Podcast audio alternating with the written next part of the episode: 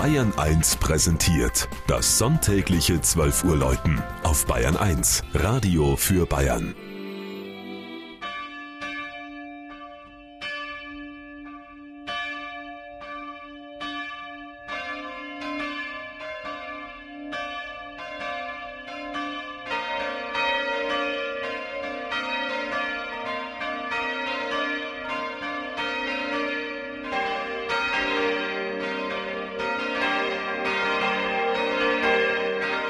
Heiligkreuz in Weißenburg.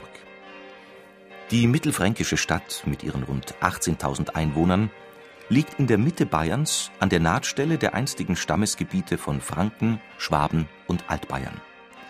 Ursprünglich ein bedeutendes Limeskastell, wurde der Platz nach der Zerstörung des Römerlagers durch die Alemannen in der Merowingerzeit neu besiedelt und 867 als fränkischer Königshof erstmals urkundlich erwähnt Heute bezaubert Weißenburg in Bayern, wie die Kommune amtlich heißt, mit ihrem historischen Stadtkern und der 38-türmigen Wehrmauer. Das Ellinger Tor aus dem 14. Jahrhundert, einer der schönsten Torbauten Deutschlands, und das in den 1470er Jahren errichtete hochgotische Rathaus zeugen vom Selbstbewusstsein der ehemals freien Reichsstadt.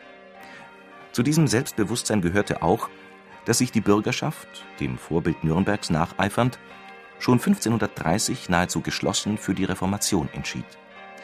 Erst nach 1806, als die Stadt zum Königreich Bayern kam, zogen wieder Katholiken zu, für die man die neugotische Pfarrkirche St. Willibald errichtete.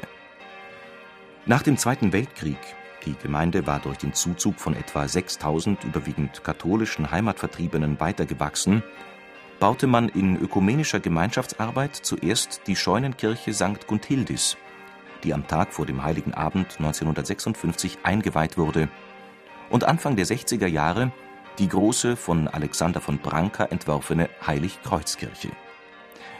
Ihre aus hellem heimischen Jurabruchstein und klinkerfarbigen Ziegelbändern gestalteten Fassaden umschließen einen kreuzähnlichen Grundriss und ragen weit über die Einfamilienhäuser im Norden Weißenburgs.